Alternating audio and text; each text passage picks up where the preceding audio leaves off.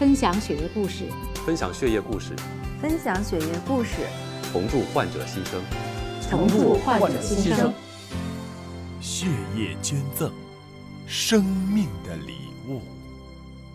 欢迎您关注我们今天的节目，我是向飞。今天呢，为您请到的是中华骨髓库的副主任高东英主任。高主任你好，您好，高主任啊，今天请您来啊，主要是跟我们聊聊无偿献血这个话题。那现在就是呃，有的人就想说，我想加入到这个中华骨髓库的这个志愿者的行列当中来，怎么才能够成为我们的志愿者？嗯，来帮助这些有爱心的人啊，完成他们这个献血的这个使命。嗯嗯实际上是这样，就是我们的献血工作呢，是红会在红十字法当中的一个职责，我们是来依法宣传和推动。那么采供血机构呢，就是咱们在街头看到的采血车和献血屋呢，都是属于卫生计生部门的，就是卫生健康委来管的，跟我们还是两个不同的系统。如果想献血的话呢，应该在全国各省大的城市吧，大的繁华一些地点呢都有采血车。那么在各省的这个网站上呢，也能查到各省血液中心的网站，上面也会有一些指引在哪能献血。每个省省会城市都有一个血液中心。嗯。我昨儿啊就发了一条那个信息，我说我今天来拜访这个中华骨髓库来了，嗯。啊，就有人给我留言，嗯，说我怎么能够加入中华骨髓库？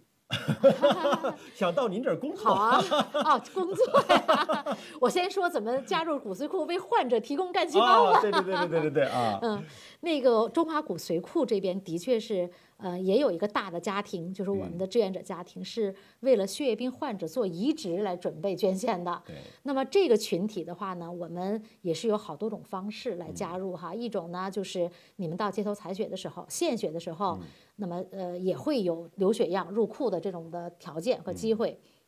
还有一种呢，就是可能到高校，我们组织活动啊，我们各省的这个红会的同志们到高校组织活动去这个入库，呃，还有像上海那边呢，也会有口试子的方式来入库啊，就说你看到网站了，你需要的话呢，你会填一个表，然后他把那个口腔试子寄给你，然后去入库，几种方式都有。但是呢，现在只有上海在做这种试点，大部分地方都是血液。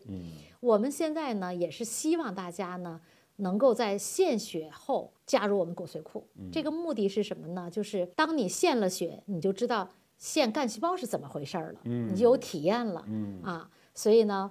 呃虽然我们不是绝对的说你必须是献完血之后才能加入，但是我们真的是希望你是献完血有过体验啊，特别是献了血小板的，刚才您说成分血的那种情况，然后加入我们骨髓库，那将来献干细胞就跟献血小板差不多了，同样的设备，同样的耗材，同样的流程，所不同的就是在前面，在献干细胞之前。我们再会打几天的动员剂，把这个干细胞给动员到外周血当中来。平常它是在骨髓里面的对啊，就这点儿不同。嗯嗯，这就是想呃来做好事儿，嗯，想来加入到中华骨髓库的这个，就你的信息也入到这个库当中来，嗯，其实可以在我们的采血点儿。采血车那个地方你就报名，可以？报名之后呢，它相关的你的这个信息，就是基因配型的信息，就会进入到我们的库里去了，对吧？那么未来如果一旦有人有需要，呃，会有人跟他联系，是吗？对，一旦跟患者配上的话呢，您在哪个省入的库，嗯。那个省的红会的工作人员就会给您打电话，嗯啊，在确认您现在呃工作、生活各方面安排是否还能够适合捐献呀等等的。所以我们在这儿呢，也是希望所有入库的志愿者，当你的工作、生活地点发生变化了，电话发生变化了等等的时候，要及时告诉我们、啊，让我们将来能找到你。入库其实只是一个信息的登记，没错。当错时并不用就让你去捐造血干细胞，吧？对他当时献的是外周血当中的八毫升，嗯嗯，这个八毫升只是用来到实验室里去分析你的白细胞的这个分型是什么，嗯。啊，然后入为了入资料库的，所以只是把你的数据放进去，对，未来不是捐献，未来有需要，有可能十年八年都说不准，有可能是吧？嗯，嗯，像我都入了多少年，十年了得有，一直嗯就没配上过，没找到你。那那如果说有一些朋友觉得这个事儿是一个特别值得终身去奉献的一个职业啊，想要加入到咱们这样的公益组织欢迎啊啊，那是要通过什么样的途径能够找到咱们？呃，我们总库的话，如果我们招聘人员的话呢，我们会在几个大的网站上发布公告的、啊。呃，到时候希望大家关注，积极报名参加，对真的是欢迎啊！嗯真的希望有更多的人加入到我们工作人员的队伍当中来哈。那如果分库的话，也是就在各个地方的他们地啊方的这个招聘的一些网站上啊，等等的，嗯嗯。有没有要求？就比如说，如果加入骨髓库工作，自己得先捐献，有这个要求吗？没有，但是我觉得是这啊样哈，呃，因为捐献造景干细胞这个事情的确它是一个缘分哈，嗯你你入了库都不一定能配得上，但是你只要加入红会这个大家庭，作为一个工作人员加入红会大家庭，我觉得你真的是要秉承这个红会的人道博爱奉献那种精神，你真的要有是在做公益的，你要考虑到这做公益的跟在市场上，呃，在公司里或者在这样的一些场合的。这种理念要求是不一样的，对自己的行为要求也是不一样的。对嗯，，要自我约束。对，要自我约束。嗯，对。那您在这个公益组织工作这么多年，您最有成就感的时刻是什么时刻？就是能帮到人那个时候。嗯，当我跟志愿者在一起的时候，我也是最快乐的时候。当我把这个血液准备充足，当临床需要血液，我能够救治到患者的时候，当然是最快乐的时候。嗯，跟志愿者在一起也是无限的快乐。嗯有没有最遗憾的时刻？也有啊，那个当有些血型太稀少了，就是找不到，啊，就是配不上等等的时候，真的觉得好无奈，觉得生命有时候真的也好脆弱。就是我们这个库的容量已经两百多万的信息在这里边了，嗯但是是无法保证说百分之百的人来找都一定能够找到配型成功的。对，有一些好像的确基因型比较罕见，也不好配，真的是有这样不好配的，嗯。所以呢，我是觉得呢，作为非血缘关系的一个供者的这样的一个资料库的话，我们为患者服务的使命还非常大啊，还非常远。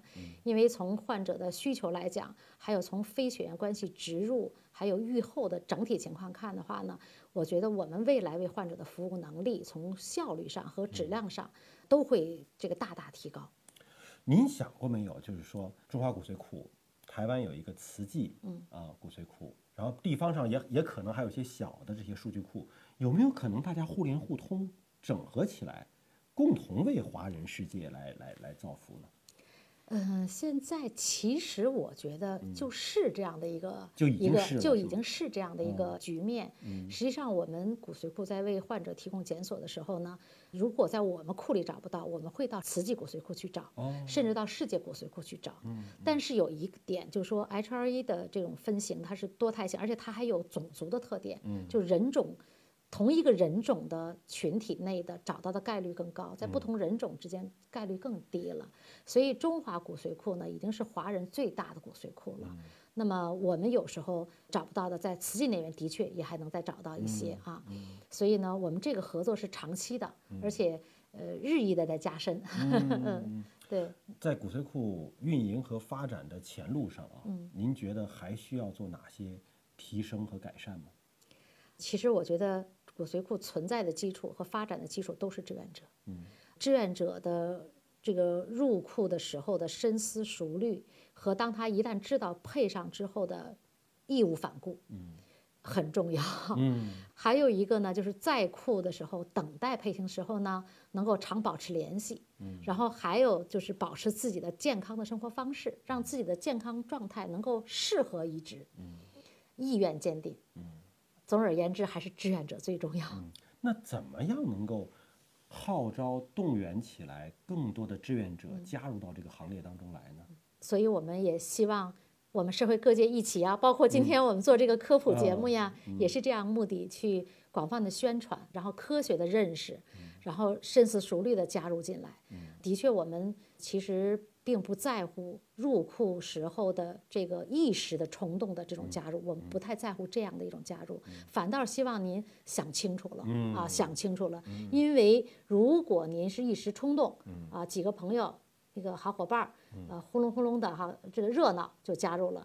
但是加入之后，你又想起来反悔了，或者说家人不同意啊，或者是怎么样。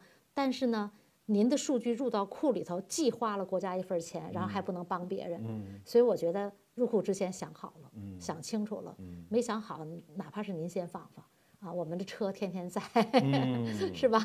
嗯，所以您就说，就是在加入到这个志愿者行列之前，嗯。充分的了解，想明白了，对，了解清楚了，把这个可能的各种可能性都整整清楚了，您再来。嗯因为它不是说一时之举，对，有可能等待期还相当漫长。对，嗯嗯那现在就是您遇到过那种等待期很漫长，结果真正找到他的时候，他又呃意愿不强烈的这种。呃，有嗯遇到过这种情况，在哪个骨髓库都有都有啊嗯，包括我现在看的一些文献，美国骨髓库的，还有台湾慈济，我们在实际工作当中就碰到过嗯啊，我们自己也有这种情况。理论上讲，我觉得也正常。嗯这个就像是一个行业的顾客关系管理一样，嗯顾客的忠诚度和满意度呢很重要，嗯啊，所以我们也要做好我们的服务，嗯啊，同时呢，也是志愿者呢要，呃，想清楚了、嗯啊，还有一份责任感、啊，要入库以后要有一份责任感，嗯，因为我们说这是一个自愿无偿的这样的一个工作，啊但是他如果反悔了，需要承担法律责任吗？或者是需要被道德谴责吗？应该说他不需要承担法律责任。呃，我们现在也是在宣传的时候呢，也是希望，呃，你是有任何时候撤回你的意愿的这种权利。你有权利撤回，你有权利撤回，在任何时候。但是呢，我们反复在说，当一个患者跟你配上以后，而且你刚开始也同意了，这个患者已经进入到了预处理的时候，嗯预处理就是说这你答应捐献了，把采集计划都已经制定了，双方都开始。他这边开始清随，你这边准备要动员剂了，这叫预处理阶段。你突然又反悔了，这种情况你是得不到伦理学上的辩护的。嗯，你可以说，你可以说我我嗯开始我就说我年龄大了，或者我身体不好了，或者你别说已经答应了，都病人清随意味着这个人的免疫力就被清零了，对吗？对就等待着您的造血干细胞救命呢。其实吧，当你入完库以后，一旦配上找到你的时候，你有一些情况说我不适合捐了，或者我现在有有情况，我暂时不想捐了，很正常。嗯你说我现在正好备孕呢，我已经在备孕了，或者说哎呀，我现在出国了，我到国外工作了、学习了，没关系，OK。这个不是说我一旦入库了血样，我就得好，什么时候我都得那个必须随时，而且就不能有自己的安排了，不是？不是这样不是啊。但是你说哎，没没问题，同意，然后体检也做了，高分也做了，都弄了，那个你就就得不到辩护了。嗯嗯嗯，对因为那个确实可能就是对患者的生命会造成威胁了，对对吗？